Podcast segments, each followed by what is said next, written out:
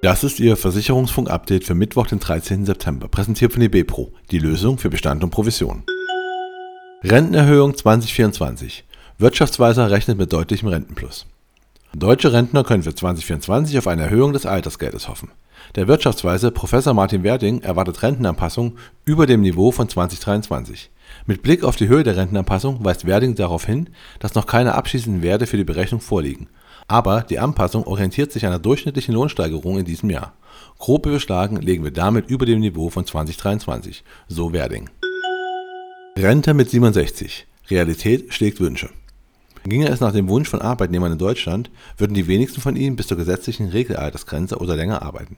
Im Gegenteil, die Mehrheit würde gern so früh wie möglich in den Ruhestand gehen, am liebsten noch vor dem Alter von 63 Jahren. Das geht aus einer aktuellen Studie des international führenden Beratungs- und Dienstleistungsunternehmens Aeon in Deutschland hervor. Canada Life erneuert Definition im Premium-Grundfähigkeitsschutz. Der Lebensversicherer Canada Life macht es Kunden ab sofort einfacher, im Premium-Grundfähigkeitsschutz eine Leistung zu erhalten. Der Tarif sichert gegen den Verlust von 19 Grundfähigkeiten ab und zahlt Kunden im Versicherungsfall eine monatliche Rente. Canada Life hat die Definition für die folgenden sieben Grundfähigkeiten kundenfreundlicher gestaltet. Treppe steigen, gehen, Arme bewegen, stehen, sprechen, Autofahren und sitzen. Hannoversche Lebensversicherung Leistungsupdate bei der Risikolebensversicherung. Die Hannoversche Lebensversicherung AG optimiert ihre Risikolebensversicherung und bietet ab sofort drei beliebte Aktionsbausteine dauerhaft an. In rund 30 Prozent der Modellfälle über alle Tarife ergeben sich zusätzlich preisliche Verbesserungen.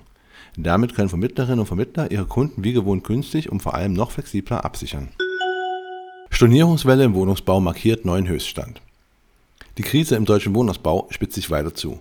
Im August berichteten 20,7% der Firmen von abgesagten Projekten, nach 18,9% im Vormonat. Das geht aus den Umfragen des IFO-Instituts hervor. Die Stornierungen im Wohnungsbau türmen sich zu einem neuen Höchststand auf.